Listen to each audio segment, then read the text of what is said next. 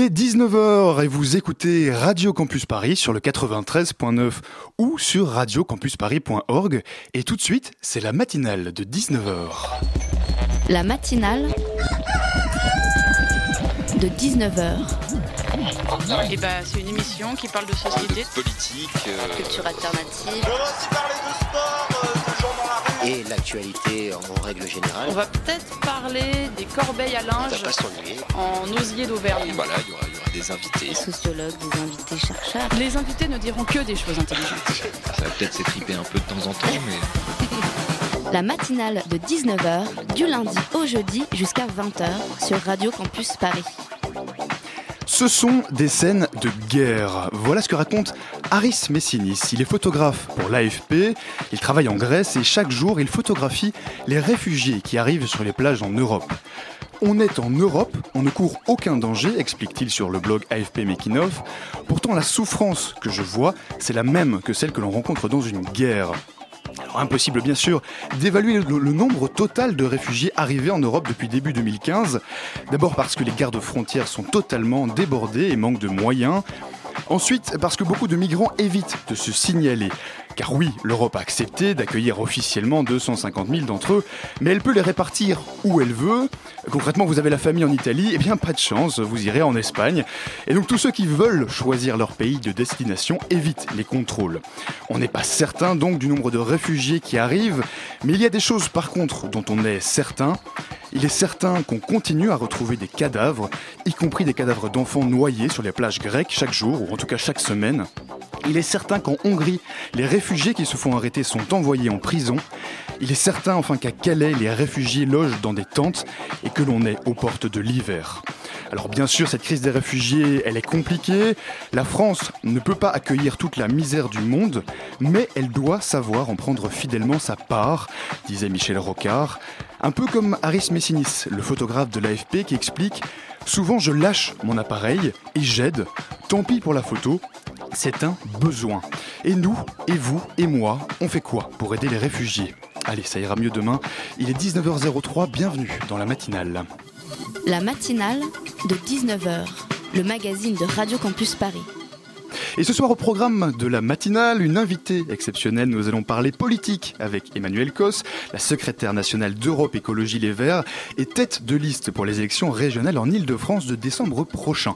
Son slogan pour les élections, c'est changer d'air. Et donc on lui demandera évidemment ce qu'elle entend par là. Mais alors en deuxième partie, on parlera littérature scientifique avec Laurence Decréau. Elle est la créatrice de Nouvelles Avancées, un concours de nouvelles littéraires qui parle de science. Ensuite, on poursuivra notre série d'enquêtes sur les banlieues françaises, dix ans après les émeutes de 2005. Et en fin d'émission, Béatrix viendra nous parler culture avec la réouverture, enfin, la réouverture du musée Rodin à Paris. Alors restez bien connectés sur le 93.9 ou sur radiocampusparis.org, car comme le dit le générique, les invités ce soir ne diront que des choses intéressantes. Est-ce que vous connaissez Emmanuel Cos Ça me dit quelque chose, ouais. Journaliste ou un truc du genre, je sais pas. Je- Ouais, c'est celui qui a créé l'Écosse Non, pas du tout. Tous les Ouais. Cos, les restaurants. Il y a des Cos, Cos, les restaurants. C'est Coste ou Cos Cos. Emmanuel Cos. Ça me dit quelque chose, mais je sais pas qui c'est. C'est pas un militaire? Vas-y, écris C'est une femme. C'est une femme qui a fait l'armée, non Non, comme ça, non. Je sais pas, c'est un homme politique, un essayiste, un journaliste, qu'est-ce que c'est quoi? Ah, c'est une femme? Je savais pas encore.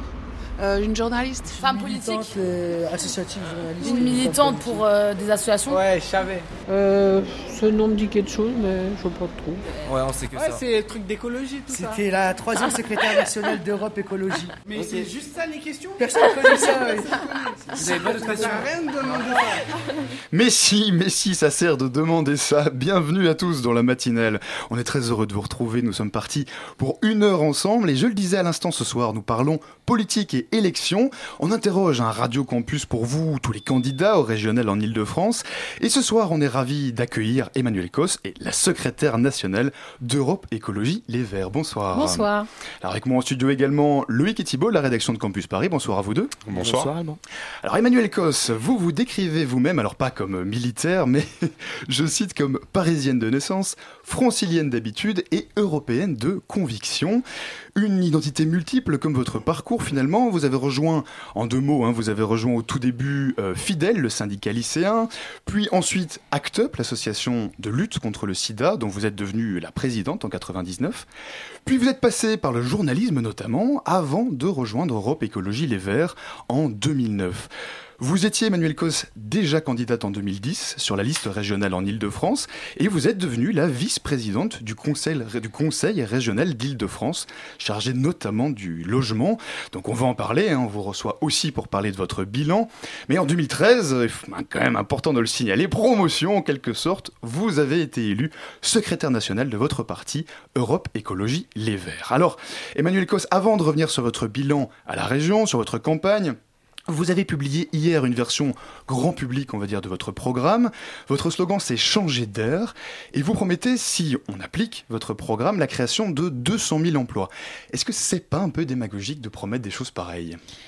Euh, absolument pas à partir du moment où on les promet euh, parce qu'on sait qu'on peut les faire. Et euh, s'il y a bien une chose à laquelle je me refuse toujours, même si c'est pas le cas beaucoup de mes concurrents, de mes adversaires, c'est de faire la démagogie en politique. Parce que je crois que c'est justement la, le trop plein de démagogie et euh, de petites phrases qui fait qu'aujourd'hui on a une telle difficulté en politique. Ce que j'ai présenté dans mon programme, et donc euh, en effet notre slogan c'est Changeons d'air euh, pour l'île de France, c'est qu'avoir un modèle de développement économique différent dans cette région, notamment dans la transition écologique de l'économie, que ça soit la rénovation des logements, il y a beaucoup à faire en Ile-de-France. On va en parler. Produire des énergies renouvelables, travailler dans l'économie circulaire et euh, l'économie numérique, c'est porteur de création d'emplois dans cette région. Mhm. Et Ah, moi, si je, si et si pose je dis ça, question- c'est parce qu'on parle souvent d'Île-de-France comme euh, cette grande métropole qui doit euh, être euh, l'attraction mondiale, internationale, et que c'est comme ça qu'on répondra aux problèmes de notre région. La réalité, c'est que l'Île-de-France, c'est une région formidable où il y a aussi beaucoup de problèmes de- de- d'absence d'emploi et de pauvreté, et que je crois qu'il faut y répondre par des solutions Mhm. territoriales Alors, et donc franciliennes. Si je vous pose la question, c'est notamment parce que ça fait penser à, à d'autres phrases, à d'autres arguments qui sont par exemple évoqués par un projet qui s'appelle Europa City, hein, qui est en gros un grand, pro- un grand complexe de loisirs soutenu par le gouvernement, qui doit avoir le jour au nord de Paris, et qui lui promet la création de 11 500 emplois. Alors vous êtes opposé à ce Il projet en disant que c'est notamment euh, pas réaliste d'avoir des chiffres pareils. Alors quoi, c'est c'est un peu à qui promet le plus d'emplois en Ile-de-France? Absolument pas. Vous me parlez d'un projet qui promet de construire une piste de ski au milieu de terres agricoles aujourd'hui et qui est surtout euh, le point d'entrée euh, d'Auchan qui a un problème de part de marché sur l'île de France. Et notre opposition à ce projet-là, c'est qu'il promet euh, d'installer un nouveau centre commercial alors qu'en Ile-de-France, il y en a déjà trop et que beaucoup aujourd'hui ne fonctionnent pas économiquement parce Mhm. qu'il y a une concurrence trop forte et qu'en plus, ça va sur des terres agricoles dont on a extrêmement besoin. Moi, ce que je dis simplement, c'est que quand on s'engage, comme nous le faisons par exemple, pour remplacer tous les bus en transport en commun qui sont diesel aujourd'hui, les bus de la RATP et du réseau Optile, c'est 9000 bus à remplacer. Des bus qui vont être produits notamment en Ile-de-France et aussi dans d'autres infrastructures euh, en France. C'est de la création d'emplois locales. Quand je finance des logements sociaux, des logements étudiants avec des subventions de la région Île-de-France, on a derrière de l'emploi local qui est créé notamment dans la construction. Donc non, c'est pas de la démagogie et pas c'est celui qui a plus d'emplois. Pourquoi est-ce que nous, pour, tout vous, pour vous répondre, nous avons voulu montrer que euh, notre projet est aussi vecteur d'emploi? C'est qu'il nous semble essentiel en tant qu'écologiste de rappeler que l'écologie en action, c'est un autre modèle de développement et c'est pas un projet qui est contre ni la solidarité ni l'emploi, mais qui justement crée un autre type d'emploi. Et c'est pour cette raison qu'il ne s'agit pas de sortir des chiffres n'importe comment, ils sont chiffrés, ils sont étudiés, et euh, nous voulons montrer que ce que nous portons est en fait une manière de développer autrement la région. et développer autrement la région. On vous entend. On va parler à présent, Emmanuel Cos, environnement et transport, justement, puisque vous commencez à l'évoquer avec Loïc. On va commencer par parler transport. En lisant votre programme, on a l'impression que vous voulez mener une politique contre l'utilisation de la voiture et un peu même une politique contre les automobilistes. Or, beaucoup d'utilisa- de- de- d'usagers utilisent leur voiture euh, car ils n'ont pas le choix étant donné la mauvaise desserte des banlieues. Est-ce que ce n'est pas un peu leur imposer une double punition que rendre l'accès euh, au centre-ville de Paris euh, plus compliqué euh, sans pour autant proposer de transports en commun euh, qui euh, vont avec? Si vous avez bien lu notre programme, notre objectif, c'est surtout de réduire la pollution de l'air dans la région Île-de-France, qui est une région où on vit mal, et notamment parce que... D'où le slogan changer d'air. D'où le slogan changer d'air, mais voilà. simplement, euh, je ne sais pas où vous avez grandi et depuis combien de temps vous vivez en Ile-de-France, mais dans notre région, nous avons en gros sur l'année 3 à 4 jours d'air pur. Dans l'année. Ce qui fait pas beaucoup, oui. Ce qui est très faible et surtout que l'on soit jeune ou moins jeune ou très jeune, nous sommes tous très exposés à une pollution extrêmement forte qui a un impact sur notre santé, y compris sur notre espérance de vie. Nous payons cette pollution de l'air. Il y a six mois d'espérance de vie en moins pour les habitants en France des grandes agglomérations, dont, dont Paris. Et ça concrètement, dans les dernières années, ça n'a pas, dans les cinq années où vous étiez notamment à la région, ça n'a pas énormément Si, évolué Ça, ça, a évolué si et ça a même évolué y compris à Paris où en euh, 10 15 ans, euh, la part de la place de la voiture a quand même baissé de 30%. Ça vous donne juste une idée de comment c'était avant. Mais en même temps, il y a aussi eu un développement des polluants. Et donc c'est aussi pour ça qu'il faut se battre sur qu'est-ce qu'il y a aujourd'hui, euh, qu'est-ce qui roule, et notamment euh, la part euh, du diesel qui est aujourd'hui extrêmement importante dans le parc automobile et qui, a, qui joue un rôle extrêmement fort dans euh, cette Mhm. pollution. Donc il ne faut pas supprimer la voiture, mais il faut diminuer Et surtout, les ce polluants. que, c'est ce que que nous expliquons, c'est que pour lutter contre la pollution de l'air, il faut, un, aider les gens à, de toute façon, être mobiles. Ça veut donc dire plus de transports en commun, plus de modes différents de transport, comme par exemple le transport à la demande, mais aussi de remplacer des voitures. Je rencontre tous les jours des personnes qui, en effet, n'ont pas d'autre choix que d'utiliser un véhicule pour aller travailler ou pour s'occuper euh, de leur famille ou de leurs enfants. Mais par contre, on peut avoir le choix de ne pas rouler avec un véhicule polluant. Et c'est pour ça que nous, nous souhaitons les aider euh, par des subventions pour changer de véhicule. Et ensuite, si vous lisez bien notre programme, nous continuons à demander une On extension forte, je le sais Cos. bien, une extension forte des transports en commun. D'accord. Nous sommes dans une région de 12 millions d'habitants. Il y a à peu près euh, 8 à 9 millions d'habitants qui vivent dans la zone dense et euh, dans la zone périurbaine et qui ont besoin tous les jours d'aller travailler. Donc la question est de savoir, est-ce qu'on utilise des modes collectifs qui permettent euh, à tout le monde de se déplacer ou des modes, des modes individuels qui en plus sont très chers? Parce que euh, avoir une voiture individuelle et être seul dedans chaque jour de l'année, c'est extrêmement cher pour un particulier. Dans votre programme, vous proposez justement d'offrir un an d'abonnement à un pass Navigo à toute personne qui abandonnerait son véhicule, véhicule polluant. polluant. Est-ce que vous pensez que c'est suffisant, euh, que ça peut motiver les gens? C'est en tout cas un moyen, si vous voulez, aujourd'hui, quand on abandonne un véhicule polluant pour un véhicule propre, on a des aides fiscales, des subventions de la ville de Paris. Mais quand on abandonne tout court son véhicule, et moi je connais des gens qui ont décidé, par exemple à la retraite, d'abandonner leur véhicule, ils n'ont rien. Donc il me semble extrêmement important euh, simplement de dire vous avez un pass Navigo et d'avoir euh, des mesures euh, incitatives. C'est pas que la région qui peut inciter, c'est aussi l'ensemble des collectivités autour. Mais ce qui est certain, c'est qu'il faut encourager les personnes qui aujourd'hui sont conscientes de leur impact sur la pollution, qui sont prêtes à évoluer de comportement, mais qui ont aussi un peu besoin quand même d'incitation. Il y a aussi un problème de pollution dans les transports en commun, Bien notamment sûr. dans les métros et dans les RER. En lisant votre programme, vous me dites si je l'ai peut-être mal lu ou je l'ai pas vu, mais vous proposez pas de solution spécifiquement euh, sur ce point-là. C'est un sujet extrêmement compliqué. Il y a aujourd'hui une pollution, mais ce qui n'est pas simplement les transports. La question de la pollution de l'air intérieur est un enjeu majeur euh, dans les logements, dans les endroits où on travaille et aussi évidemment, notamment dans le métro. Pas spécialement pour les voyageurs. Le sujet se pose pour les agents qui sont euh, plusieurs heures euh, durant euh, dans, dans, ces, euh, dans, dans ces, soit dans les accueils, soit en train de conduire ces métros. Et là-dessus, d'une part, nous voulons, nous, une évolution des capteurs pour pouvoir justement permettre d'avoir des données beaucoup plus fiables, des mesures de prévention, un suivi médical. Et enfin, évidemment, il y a des moyens de travailler dessus. Et tout simplement, je vais vous dire, sur des sujets je rentre un peu dans le technique et c'est pas euh, mon domaine le plus fort, mais notamment sur la question euh, des, de, de la, de la vitesse et notamment des freinages, qui sont en fait des moments où il y a des émissions de pollution extrêmement fortes. Mhm. Alors vous dites dans votre programme vouloir végétaliser l'île de France, Euh, vous parlez de quoi? De mettre des arbres, des points d'eau, vous, pensez vraiment que végétaliser l'île de France, ça va permettre d'améliorer la qualité de l'air, de lutter contre le réchauffement On a climatique? surtout un enjeu euh, très compliqué qui est de réduire ce qu'on appelle les îlots de chaleur, Mhm. ce qui est notamment le cas à Paris, c'est-à-dire euh, des endroits où la température est plus forte du fait de la densité humaine, de la densité de l'activité. Et nous sommes par ailleurs dans une métropole extrêmement minérale, où il y a très peu de place au végétal, contrairement par exemple à une ville comme Londres. Beaucoup d'études ont montré que quand vous habitez à 10 minutes euh, d'un espace vert, vous allez mieux, votre santé est meilleure. Ce sont des études extrêmement importantes qui l'ont montré, tout simplement parce que déjà, vous avez euh, une empreinte moins forte des pollutions, et en plus Mhm. parce que vous marchez pour bénéficier de ces espaces-là. Donc il faut plus de ces donc, espaces verts dans la ville. En même temps, Paris est Paris, construit comme cela. Vous n'allez pas non plus détruire... Central Park, euh, détruire, encore qu'il y a eu euh, des, des- projets des qui ont vu le jour. Mais... Oui, mais déjà, il y a un sujet majeur qui est de remettre, euh, de remettre du végétal et de l'eau au cœur de la ville. On est ici pas très loin euh, euh, d'un des bouts du canal, euh, du canal qui a été couvert il y a fort longtemps. On à Bastille mais- pour ceux qui nous écoutent. Exactement. Euh, vous, vous, vous connaissez peut-être l'histoire de la Bièvre, qui était un, un- un cours d'eau totalement enterré qui traverse Paris, qui va des Yvelines dans le Val-de-Marne et qui aujourd'hui est reconquis pour redonner cette place-là. Et puis à côté, d'avoir du végétal. Quand vous vivez par exemple à Paris ou dans des, euh, euh, des villes de banlieue très urbaines, vous avez une chaleur extrêmement forte et par une absence de minéral très fort, remettre des arbres, d'avoir des toitures végétalisées, avoir des murs végétalisés, ça permet, Ça permet d'améliorer de les... lutter contre le dérèglement climatique et d'améliorer aussi euh, le bien-être euh, de chacun. de la population. On continue à parler de votre programme dans un instant, Emmanuel Cos, après une petite pause musicale.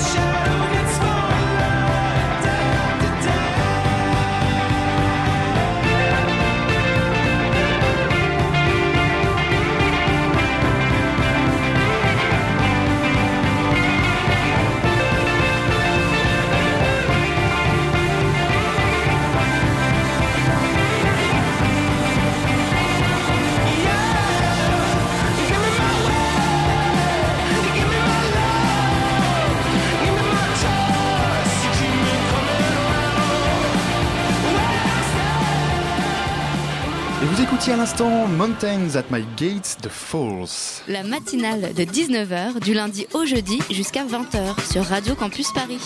Vous êtes toujours dans la matinale avec nous sur le 93.9 ou sur radiocampusparis.org et on est toujours avec euh, Emmanuel Cos, secrétaire national d'Europe Écologie Les Verts pour parler régional.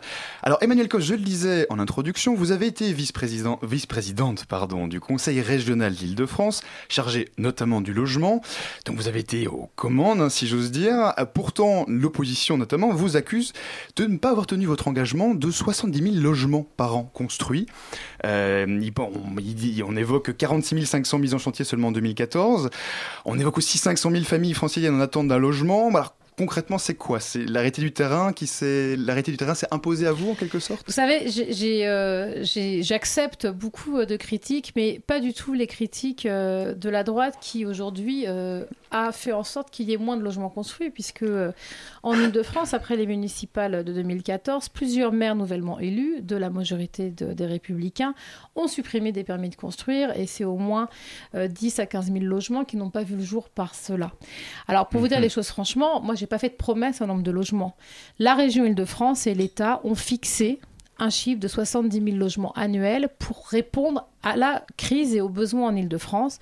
Notre région connaît une situation de mal logement depuis euh, 30 ans, qui en fait euh, s'explique par plusieurs choses. D'une part, une spéculation immobilière qui est euh, ancienne et réelle, une très forte attractivité de la région Île-de-France par rapport à d'autres, et y compris, puisque je suis ici sur Radio Campus, mais vous le savez, la population étudiante Étudiante. double Mhm. à partir du Master 2, et on peut s'interroger sur cette concentration euh, sur les dernières années des études supérieures en Ile-de-France, qui aussi veut dire qu'on doit répondre à cette arrivée très importante d'étudiants euh, de province et aussi d'étudiants étrangers. Il faut décentraliser au niveau des étudiants, Euh, aller vers en- en, davantage tout- en de tout cas, je, je pense que euh, autant il est intéressant qu'il y ait des concentrations sur certains, certains secteurs, mais Mhm. est-ce que c'est à l'Île-de-France d'avoir en son sein autant euh, d'attractivité au niveau des études, et je ne parle pas uniquement des universités, parce qu'il y a derrière aussi pas mal de formations, euh, euh, derrière euh, d'autres filières plus professionnelles, et y compris, je pense que beaucoup de villes, de régions, aujourd'hui, peuvent accueillir avec qualité des Mhm. étudiants étrangers.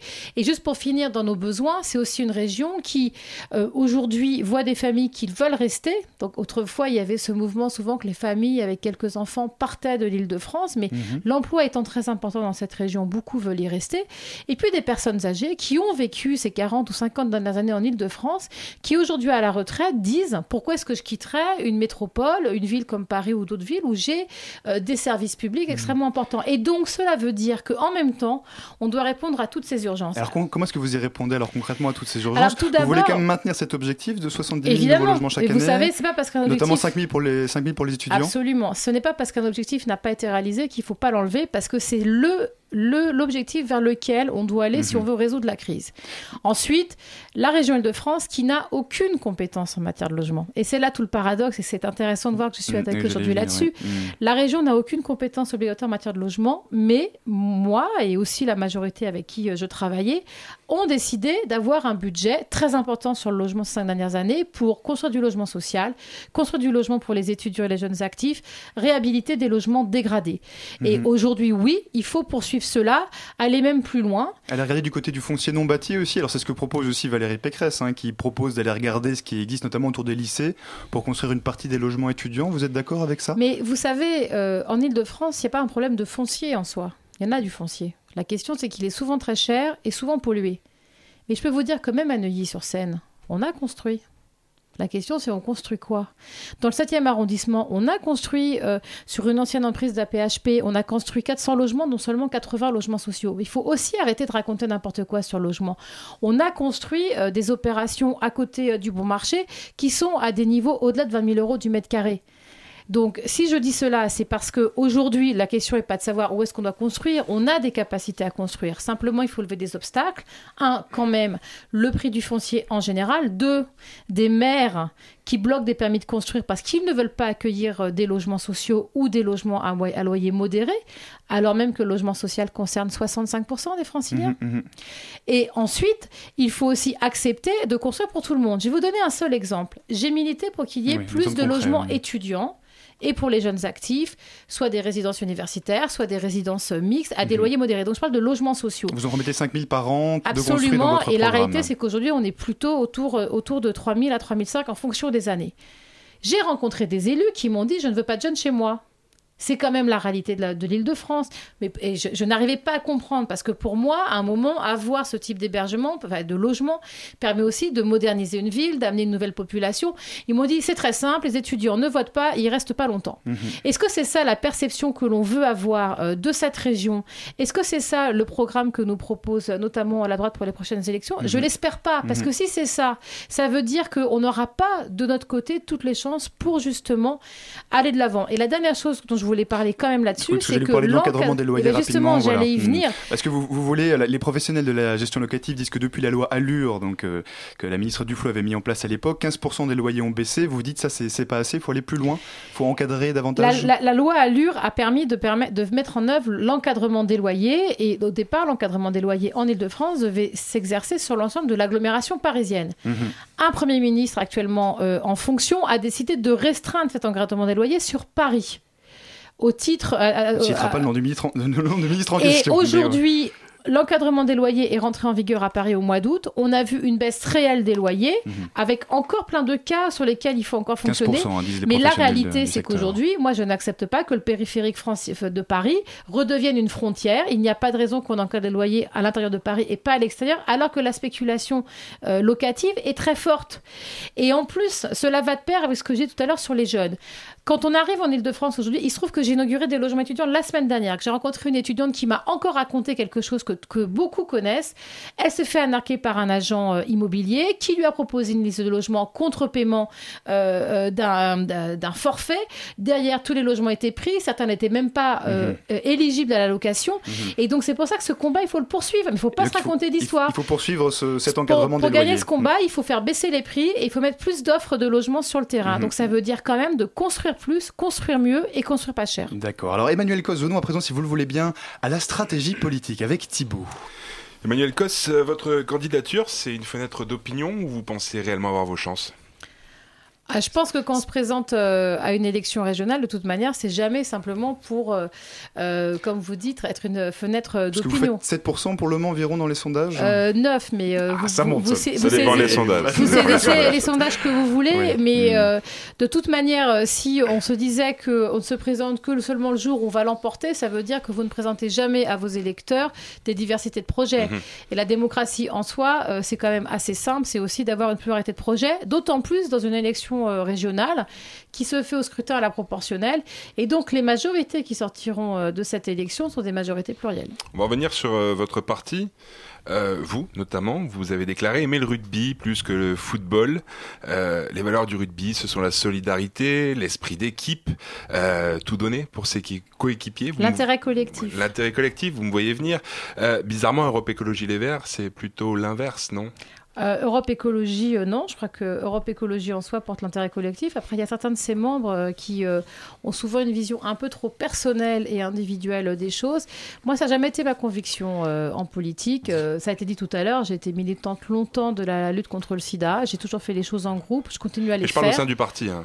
Oui, oui, mais je vous explique, moi, moi, ma manière de, y compris gérer ce parti et de faire les choses, c'est de le faire de manière collective et de ne pas me, de pas me mettre en avant ou de- d'imposer mes choix personnels euh, à ce collectif. Mais je ne dis pas que tout le monde a cette même euh, parlez- maturité euh, dans mon parti. Vous parlez des ambitions. Je voudrais notamment revenir sur le départ de Laure Châtelier, qui était votre tête de liste dans les Hauts-de-Seine. Elle est partie en septembre en déclarant Nous avions l'espoir d'un. Non, nous avions l'espoir pour Horizon. Aujourd'hui, quand j'ouvre mes mails, il n'y a que des espérances, insultes, règlements de compte. Nous sommes collectivement responsables et coupables d'avoir laissé nos rêves se briser sur l'écume de la politique aérie et des petits calculs. Euh, que restait-il aujourd'hui d'Europe Écologie Euh, Un parti rogné par les ambitions personnelles, c'est ça que vous.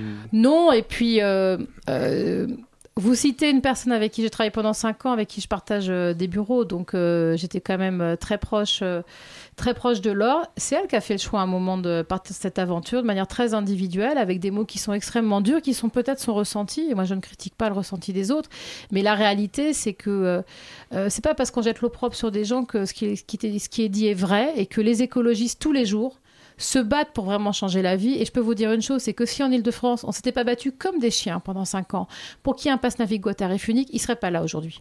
Parce que toutes celles et ceux qui aujourd'hui disent que c'est formidable et qu'ils étaient pour, la réalité c'est que pendant quatre ans et demi, ils ne voulaient pas de cette mesure, Mhm. alors même qu'elle aide 5 millions de personnes en Ile-de-France. Je dis bien 5 millions de personnes. Et c'est pour ça qu'à un moment, moi, je le redis, les ambitions personnelles, c'est pas mon sujet. Que des gens aient des désaccords politiques, on peut en avoir, y compris dans mon parti, énormément. Mais il y a un moment, quand on a la COP 21 qui arrive, quand on a des élections régionales, on est aussi capable de travailler pour le collectif. Et travailler pour le collectif, ça veut aussi dire travailler pour l'écologie. Je vais recontextualiser un petit peu aussi à propos de Jean-Vincent Placé et François de Rugy qui ont quitté le parti cet été. Ils sont partis créer l'Union des démocrates et écologistes. Euh, Jean-Vincent Placé a rejoint avec euh, dix autres euh, membres de l'UDE la liste du Parti socialiste. Quel est votre avis sur, euh, sur cette place place euh, dans euh, la liste de Claude Bartolone, justement. Vous savez, moi, j'ai pas d'avis sur comment mes concurrents euh, font leur liste. hein. Ils les font comme Ce ils sont vos concurrents aujourd'hui? Bah oui, on se présente à une élection. Donc la réalité, c'est qu'au premier tour, nous sommes tous concurrents et nous avons des projets différents. Et ce n'est pas à moi de commenter la manière dont Claude Barthelone fait ses listes avec qui Vous n'avez pas trouvé de terrain d'entente avec le PS Mais c'est pas le sujet. Vous ne seriez pas plus fort avec le PS Non. Et, surtout, ce n'est pas le sujet. Je pense que euh, dans une élection, quand il y a deux tours, à des élections régionales, au premier tour, on présente ses choix et au second, on trie et au second tour, on élimine. Et il faut à un moment aussi aller chercher des électeurs. Parce que vous croyez que des écologistes vont, vont voter à des élections s'ils n'ont pas devant eux un projet écologiste Est-ce qu'on va, est-ce qu'on va faire croire, est-ce qu'on va faire croire que le projet socialiste, quand on voit que le- Manuel Valls relance à Notre-Dame-des-Landes, est porteur d'écologie? C'est pour cette raison aussi qu'à un moment, les écologistes, comme d'ailleurs les communistes, comme d'ailleurs des tas de personnes, présentent leurs projets. Et ce qui est très étonnant, c'est qu'on nous pose toujours à nous la question de savoir pourquoi est-ce qu'on présente des projets. Est-ce qu'on interroge le PS pour savoir pourquoi est-ce qu'il fusionne pas avec tout le monde euh, euh, plutôt euh, que de présenter un projet socialiste? Le PS est, est- Mais non, a mais- montré est plus fort, dans, dans- dans- en tout cas dans, Il est- dans la manière d'avoir les, les votes. plus fort, il est peut-être plus fort, mais il n'est- il n'est rien sans les autres. Et je vous, question. il n'est rien sans les autres. Et je vous rappelle que dans toutes les villes, il n'aurait gagné aucune ville sans le soutien des autres forces politiques. Une dernière question justement, consigne de vote si euh, vous n'êtes pas euh, au second tour On en parle le 6 décembre à 20h. Comme toujours, on fait jamais l'élection avant qu'elle ait eu lieu. On commence par le premier tour et on voit le second ensuite. Eh bien, magnifique. Merci Emmanuel Cos d'avoir été notre invité. On vous retrouvera peut-être à la COP 21, hein, ou notamment, euh, notamment à Radio Campus. En tout cas, nous, euh, nous on y sera et on a, on a cru comprendre que, que vous également, malgré la, la campagne. Merci encore une fois Emmanuel Cos d'avoir été avec nous dans la matinale.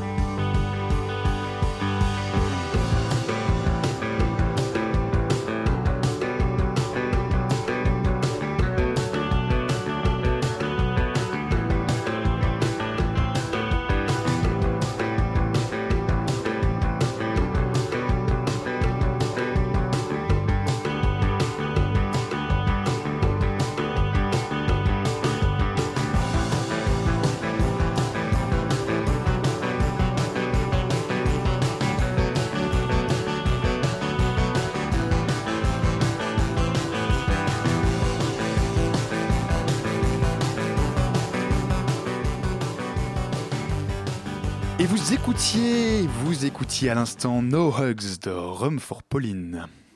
La matinale de 19h.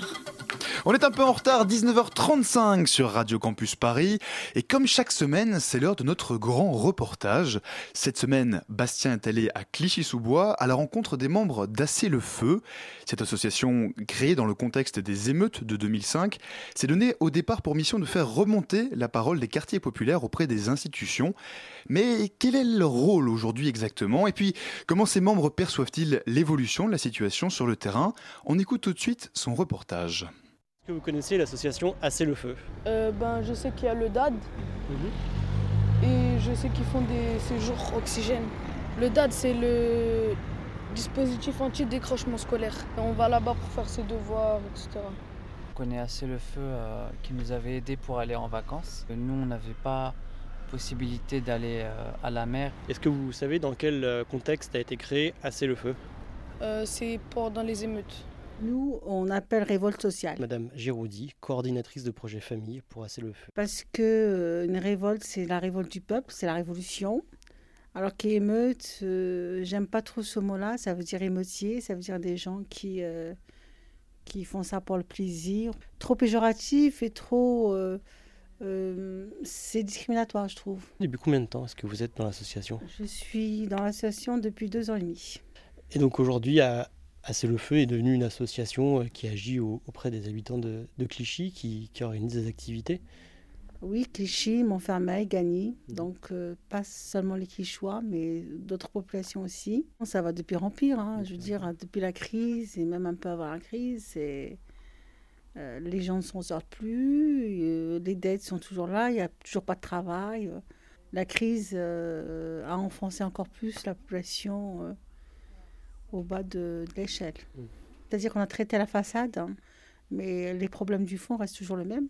Les jeunes galèrent de plus en plus. Euh, le chômage est toujours présent, il augmente euh, de plus en plus. Donc tant qu'on n'aura pas trouvé une solution pour l'emploi, on n'aura rien résolu. C'est pas parce qu'on aura repeint de murs et construit deux ou trois bâtiments que, que tout est beau et tout est rose. Je me suis déplacée à Paris euh, la semaine dernière. Euh, J'ai mis 1h55 minutes exactement pour arriver euh, à Paris. Pour vous dire, alors que c'est à deux pas. C'est horrible, c'est horrible. Ça veut dire qu'on ne peut pas se projeter. Euh, on a du mal à aller voir, aller voir des, des pièces de, thé- de théâtre, d'aller voir un concert, d'aller voir, d'aller tout simplement se promener sur Paris. Ça devient pratiquement impossible. que vous voyez comme perspective à moyen terme, à long terme Bah, écoutez, au niveau local, euh, je garde quand même euh, un peu d'espoir. Je suis quelqu'un de- d'optimiste, donc euh, je me dis que ma foi, si euh, notre gouvernement euh, enlève ses œillets qu'il y a sur les yeux, qui fait une politique plus de gauche et moins de droite, peut-être que oui, on s'en sortira un peu plus. Maire Alexis Sous-Bois-Bonjour. C'était pour quel service, madame? Je suis ensuite allé à la rencontre de Mehdi Bigaderne, cofondateur avec Mohamed Meshmash de Assez le Feu, aujourd'hui adjoint au maire délégué à la vie associative. Il était au moment des émeutes éducateur auprès des jeunes. Dans l'émotion, ça a brisé euh, toute une ville. Ça traduisait bien un malaise social pour dire que dans ces quartiers-là, euh, il manque pas mal de choses, qu'il y a un abandon de la République, un sentiment euh, d'abandon, d'iniquité à, les, à tous les niveaux. Première, euh, le premier outil qu'on a fait pour ça, c'était euh, euh, la création du cahier de doléances. Ce cahier de doléances, bien évidemment, faisait pour nous référence euh, voilà, aux états généraux de la Révolution française. On est dans une démarche de co-construction et non de, concertation uniquement euh, de, des politiques publiques qui sont menées au sein de leur quartier. Évidemment, tout n'est pas entendu, tout n'est pas considéré et qu'il reste sur ce plan-là beaucoup de choses à faire dix ans après. C'est pas avec la question urbaine qu'on va régler la question humaine. Les Quichois sont plus pauvres qu'il y a dix ans. Euh, la stigmatisation de ces quartiers n'a pas beaucoup euh, n'a pas été dans le bon sens, notamment le, le contrôle au faciès, euh, ça c'est un vrai, un vrai sujet aujourd'hui, ça l'est encore aujourd'hui, dix ans après, malheureusement on n'a pas beaucoup évolué sur les questions. Moi je pense qu'on devrait rouvrir le débat au niveau de- des politiques de quotas. Mais c'est vrai que pour les jeunes, malheureusement, il y a, une certaine fatalité qui, qui pèse. Et la jeunesse, j'ai tendance à dire que c'est quand même l'avenir du pays et qu'aujourd'hui, euh, euh, l'État ou en tout cas euh, les pouvoirs publics ne misent pas sur leur jeunesse. Je crois que c'est une grosse faute.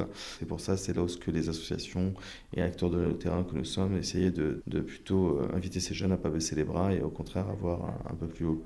En 2012, le département de la Seine-Saint-Denis s'était fortement mobilisé pour le PS. Mais les promesses non tenues en rapport avec le contrôle au faciès et le droit de vote des étrangers véhiculent un sentiment de désillusion chez les habitants et font craindre aux acteurs de terrain une abstention importante dans la perspective des élections régionales. Et merci Bastien également pour le reportage. Ce reportage est bien entendu réécoutable en podcast sur le site de l'émission radiocampusparis.org, section podcast. La matinale de 19h sur Radio Campus Paris. Et à présent, on va passer de la politique à la littérature et à la science avec Laurence Descréaux, qui est la, créatrice pardon, de Nouvelles Avancées, un concours de nouvelles littéraires qui parle de science, justement. Laurence Descréaux, bonsoir. Bonsoir. Alors Camille de la rédaction de Campus Paris nous a rejoint en studio également. Bonsoir Camille. Bonsoir Alban. Alors Nouvelles Avancées, je, donc je, je le disais, c'est un concours de nouvelles, mais un concours d'un style un peu particulier parce que en gros, bah, il vous propose de vous glisser dans la tête d'Archimède, de Darwin, de Marie Curie, que sais-je. C'est la septième édition. Alors Laurence de Créo, le but de ce concours, c'est quoi? C'est de raconter la vie des grands génies? Alors vous voulez dire le but de cette édition Le but de cette édition, Oui, parce qu'on change de sujet évidemment chaque année. Parce que c'est un concours, mais c'est le, le thème notamment cette année est sur les, les grands génies. Si Voilà. on peut dire ça comme ça, mais Alors exactement, c'est ça, c'est se glisser dans la tête des grands génies euh, et de les dépoussiérer un peu, parce que c'est vrai qu'on reste toujours sur quelques clichés hein, quand on pense à Newton. euh, remarquez, quand je dis cliché Newton, on pense à la pomme et on pense à Gottlieb, ce qui est toujours délicieux. oui, théorème bon, de Pythagore, baignoire d'Archimède. Voilà. On a, On a des images un peu kitsch en fait quand on, on pense à ces 10-12 figures-là. Mais on a l'impression que ce sont des bons hommes qui ont passé leur temps finalement à inventer des choses dans leur laboratoire. Et puis de temps en temps, il y avait quelque chose qui était digne d'un dessinateur de BD, et puis ça s'arrête là. Alors que l'idée, c'est de montrer que ce sont des hommes qui ont une, toute une complexité, enfin qui étaient même plus complexes que nous, sans, doute pour certains.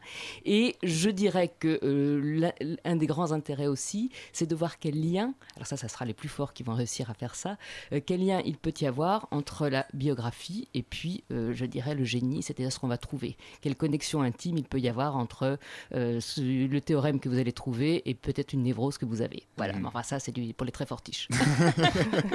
Et du coup, ces grands génies, si vous voulez aller au-delà de- des clichés euh, qu'on qu'on connaît tous, est-ce qu'il y a vraiment de la documentation? Est-ce qu'on connaît leur vie? Ou est-ce que c'est vraiment du coup un exercice de fiction pure où on doit inventer la vie d'Archimède? Alors je dirais que oui, il y a de la documentation, il y en a beaucoup. Si vous pensez par exemple à ce qu'a pu faire un Jean-Pierre Luminet euh, euh, qui a écrit des, des livres sur Tycho Brahe, Kepler, etc. On réussit, enfin il y a énormément de choses. Et alors sur les plus récents encore plus. Euh, je pense notamment, je recommande vivement à ce, ce- ce qu'a pu faire un, un de nos deux présidents du jury, euh, Jérôme Ferrari, qui pourtant est un scientifique, enfin un philosophe et qui a fait quelque chose sur Heisenberg qui est splendide, qui s'appelle Le Principe. Voilà, donc pour ceux qui concourent cette année, notez bien ce que vient de dire notre invité. Donc vous avez deux présidents du jury. Vous avez deux présidents du jury qui se sont coltés avec l'exercice, puisque c'est donc Jérôme Ferrari avec le principe, et puis Étienne Klein, euh, qui quant à lui a commis un Majorana il y a deux ans. Donc Mhm. euh, voilà. Alors, Laurence de Créo, on, on parle avant tout d'un concours, on parle de nouvelles mais, et de sciences, mais d'un concours. Ce concours, il est ouvert à tous. Il y a trois catégories. Euh, la première, c'est étudiants scientifiques, et puis c'est élèves et classes du secondaire, grand public. Oui. Euh, c'est les trois grandes euh, catégories de votre concours. Euh, pourquoi c'est ce qu'il y a ces trois catégories différentes en fait? Est-ce que le style d'écriture est très différent d'un âge à un autre? Non, en fait, c'était tout tellement simplement pour donner une chance à tout le monde d'avoir un beau prix. Voilà. Moi, initialement, quand j'ai fait ce concours, je dirigeais la culture euh, et la communication dans une grande école d'ingénieurs, l'ENSTA Paritech. Mhm. Et euh, bah, mon but, en fait, le premier but, c'était de faire écrire mes élèves ingénieurs. Voilà. Et donc, j'ai pensé, j'ai créé d'abord le concours en pensant à eux. Et puis. Oui, Parce que vous êtes littéraire à l'origine. Ah bah fait, complètement. euh, Moi, je ouais, c'est suis, j'étais prof de lettres, prof de lettres classiques même, donc euh, le, latin et le grec plutôt que les maths. Ah, ah. Euh, et oui, donc c'était l'idée qu'ils qu'ils concourent ensemble pour avoir vraiment une chance d'avoir un prix. Et à côté de ça, il y avait la catégorie grand public où là, bah, leur grand-mère, leur père, leur tante peuvent euh, participer aussi en ayant leur prix à eux. Et ensuite, il y a deux ans, on a ouvert une autre catégorie qui est pour les élèves du secondaire. Donc là, c'est petits frères et petites sœurs euh, qui peuvent euh, euh, s'y coller aussi et gagner un prix aussi beau. Donc voilà, c'est- disons que je dis plus il y a de catégories et plus plus ça permet à deux mondes de gagner. Alors l'an dernier, vous avez reçu, sauf erreur, hein, 603 contributions, Oui. donc 603 textes. Mhm. Ce chiffre, il augmente au fur et à mesure des années. Il y a quelques années, c'était 200 et quelques. Est-ce que cette année, vous attendez plus de contributions encore? Euh, Est-ce que vous en espérez plus? Alors j'espère, j'espère plus. Je pense qu'on devrait en avoir un petit peu plus puisque ça progresse régulièrement. Ah, donc, on, euh, on peut avoir un chiffre euh, si vous viez vous Oh risquer? non, je vais me porter la poisse. mais... Je vais me porter la poisse. Bon, enfin, je sais pas si, on pouvait passer à 700 et quelques, je serais contente. Voilà. Euh, Il y a- Mais il y a une évolution sur, euh, sur ces différentes années en fait. Au début, le, le concours n'était pas très connu, on peut dire ça, et puis au, au fur et à mesure, il prend de l'ampleur. Oui, il y a du bouche. Alors, alors j'ai mes fidèles, c'est-à-dire que chaque année, en a- alors en plus c'est un problème parce qu'il y a quelques très bons qui évidemment recommencent. Donc j'ai dû mettre une nouvelle règle. Bah oui, parce qu'il y en a certains, notamment il y avait un élève, euh, un HEC euh, agro, euh, qui gagnait tout le temps. Euh, donc euh, premier prix, premier prix, j'ai dit bon bah, maintenant je, je mets une nouvelle règle. Euh, une fois qu'on a eu deux fois le premier prix, on ne peut plus participer parce qu'autrement lui c'était pas possible. il, reste- il revenait chaque année du coup. alors le but de ce concours, c'est alors vous justement vous évoquez HEC, vous évoquez différents différentes Mhm. origines. C'est quoi? C'est de faire une passerelle en fait entre différentes disciplines, entre la science, la littérature, euh, Bah, je entre dire, différentes en- facultés? Euh, en fait, euh, tout vient. J'ai été éditrice pendant 15 ans avant d'avoir mon poste à l'ENSTA Paris Tech et euh, j'avais créé. Moi, j'étais passionnée de sciences depuis toujours, tout en étant littéraire. Et je me disais, parce que j'ai publié des romans, etc., qu'il y avait un, euh, un nombre d'idées incroyables à aller pêcher du côté de la science, quoi. Et donc, j'ai fait une, j'avais créé une collection de romans policiers scientifiques, et je m'étais aperçu que les, les scientifiques étaient fous de joie de se lancer là-dedans. Ils allaient chercher des trucs complètement tarabiscotés pour euh, voir comment on pouvait inventer des, des- des crimes, des cadavres, etc., avec leur, euh, avec leurs recherches, même les plus grands. hein. Enfin, c'était, c'était incroyable. Et je les associais avec un auteur de série noire. On a beaucoup rigolé. Et donc là, l'idée, c'était, c'est ça, quoi. Je, de, montrer à mes élèves ingénieurs et à tous ceux qui aiment un peu la science a, un- c'est un vivier d'idées extraordinaire pour, euh, pour écrire. Et vous trouvez qu'on manque encore aujourd'hui justement de textes littéraires qui parlent de la science, qui utilisent la science Ou ça a quand même beaucoup progressé en 7 ans? Oh bah, je dirais que enfin, euh, ça, ça a progressé, euh, effectivement, mais ça n'empêche pas que moi je rêverais d'avoir un de nos lauréats, enfin c'est pas que je rêverais, ça va se faire, j'en suis sûr, d'avoir un de nos lauréats qui, euh, qui, de- qui soit publié par une, une grande maison d'édition. Et là je dois dire qu'il y a un petit agro dont je me dis que ça pourrait être vraiment le, nouveau, le nouvel auteur d'humour. Lui aussi un récidiviste. qui du coup réitère. Voilà. Alors, euh, il s'agit d'un- d'une forme d'écriture assez particulière, Oui. puisqu'il s'agit d'écrire des nouvelles. Uh-huh. Alors, pour rédiger une nouvelle, il y a quand même de nombreuses conditions. hein. Le texte doit pas dépasser 12 000 signes, euh, et encore bien d'autres choses. Euh, et donc, pour aider ces jeunes scientifiques, ou en tout cas ces jeunes tout court, à, à écrire des nouvelles, vous leur proposez des fiches. Oui, alors les fiches, c'est pas du tout que j'ai la science infuse et que je sois la reine des nouvelles. Je, crois que je serais un fichu de Nicolet, en fait, euh, parce qu'en plus, j'ai pas tellement d'imagination, euh, en tout cas pour la fiction. Mais euh, c'était, en fait, comme je lis toutes les nouvelles chaque année, je suis pas la seule, on a tout un comité de présélection, mais moi je relis tout. Donc Dieu sait que j'en vois passer. Et à partir de là, j'ai vu des méthodes se dégager et pour donc aider des gens qui ne savent pas faire, qui n'ont aucune idée. Je leur donne, il y a par exemple une fiche sur comment commencer, euh, comment faire, euh, comment, comment trouver une chute. Mais ça, c'est vraiment la leçon de ce que j'ai lu. Mhm, mhm. C'est un peu toutes les bonnes leçons que vous, euh, vous avez retirées de vos lectures. Alors je me demandais aussi quelle catégorie d'étudiants dans votre concours et dans les dernières années sont les plus actifs? Euh, Mhm. Est-ce que c'est les Ah ingénieurs? Est-ce que c'est les, les sciences dures? Est-ce que voilà, de manière générale, de ce que vous voyez Chez euh, les étudiants? Chez les étudiants, chez les étudiants, mais, Mais de toute façon, la catégorie étudiant, c'est étudiant scientifique. Donc d'emblée, euh, c'est vite vu. hein, C'est ça. mais, mais au niveau du profil généraux de ceux de- parmi vos lauréats, par exemple. Euh, donc les- parmi quelle les matière, étudiants, est-ce qu'ils euh, viennent? bah écoutez, moi j'ai un petit problème, j'ai même un gros problème. Nous avons tous un gros problème, c'est que euh, Agro Paritech est ultra doué, et donc les étudiants d'agro font des merveilles. Et l'année dernière, ils ont eu les trois premiers prix. Et voilà, donc je fais un appel à tous les étudiants qui m'écoutent, tous les étudiants scientifiques, s'il vous plaît, faites en sorte que ce ne soit pas encore Agro cette année qui gagne. Et sur la proportion garçon-fille, est-ce que vous avez, euh, parce que quand on parle de, de Mhm. garde de science, très souvent, hein, revient le, le cliché que c'est forcément réservé aux Oui. garçons. Vous Et à l'inverse, des- quand on parle de littérature, on dit que ce sera plutôt Exact- les filles. Donc logiquement, ça devrait oui. être 50-50. Et je confirme que c'est plutôt 50-50 avec quand même peut ah, oui, peut-être un peu plus de garçons. Un peu. Ouais, ouais, Mm, ouais. Ça reste quand même. ouais. Alors venons-en à la question des prix, euh, parce que vous- là, c'est la question que forcément dès qu'on évoque concours, euh, bah, ça vient. Qu'est-ce qu'on gagne? Voilà. Euh, Alors il y a pas mal de prix, il y a des croisières notamment, mais surtout les lauréats sont publiés. Alors, les lauréats sont publiés, euh, oui, aux presses, euh, aux presses de l'ENSTA.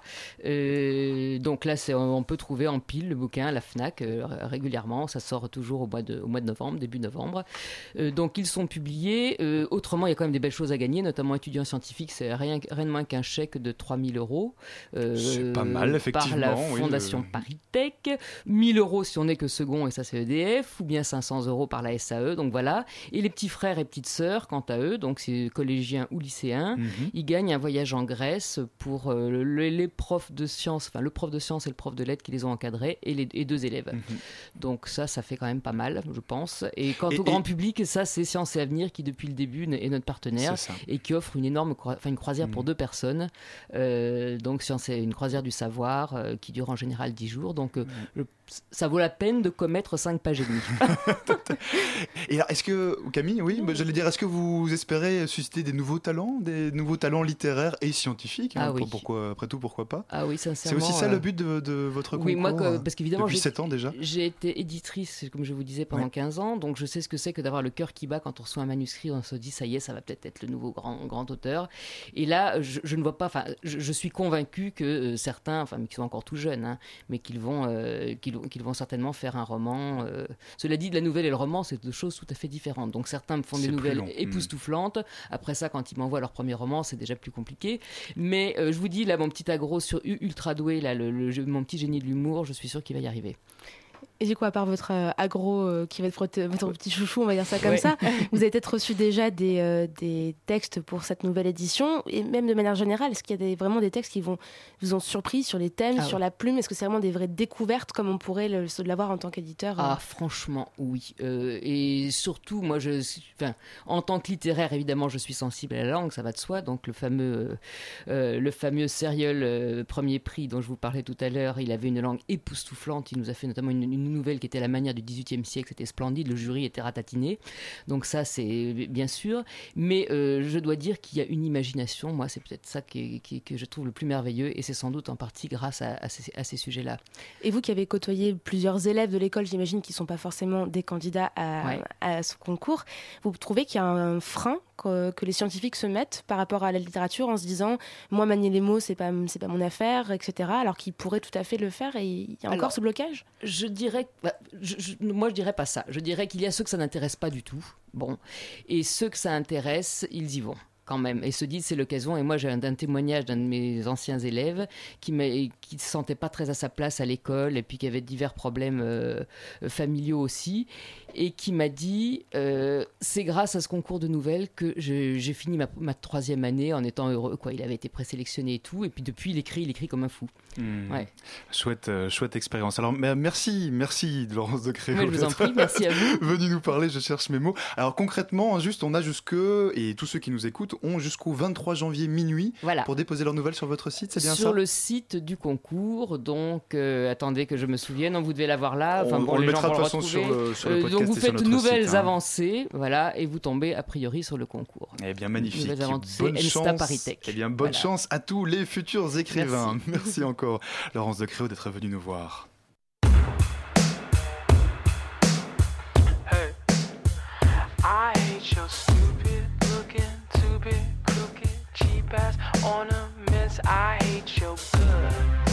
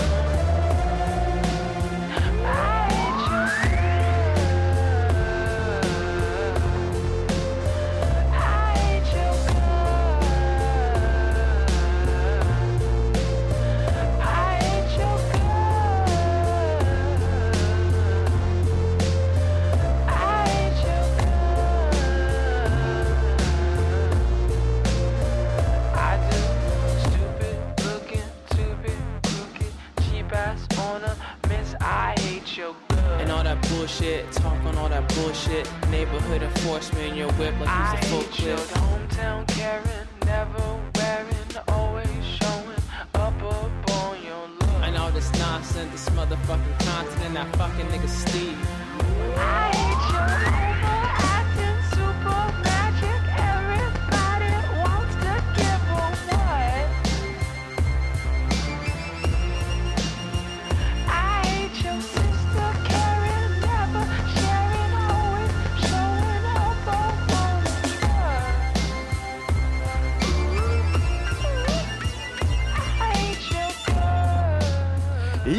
écoutiez à l'instant Guts de London O'Connor. La matinale de 19h du lundi au jeudi jusqu'à 20h sur Radio Campus Paris. Alors, petite précision, j'ai annoncé tout à l'heure une chronique de Béatrix à propos de la réouverture du musée Rodin à Paris. Alors, le musée à Rodin à Paris, il réouvre bien, il est bien réouvert aujourd'hui d'ailleurs, aujourd'hui 12 novembre, et vous pouvez aller le découvrir. Mais tout de suite, c'est pas de Rodin dont on va parler parce oui, que c'est Léa qui moi. est avec nous. Salut Alban. Salut, Bonsoir. Léa. Alors, et toi, tu es là parce que tu nous parles d'Iran, si j'ai bien compris. Lundi et mardi prochain, François Hollande reçoit à l'Elysée le président iranien, Hussein Rouhani. Le but de la manœuvre est commercial, mais ça s'annonce compliqué quand même dans le contexte actuel, non? C'est c'est Effectivement, tendu. effectivement. Et en plus, ce sera la première visite d'un chef de l'État iranien en France depuis 10 ans. Ah, quand même.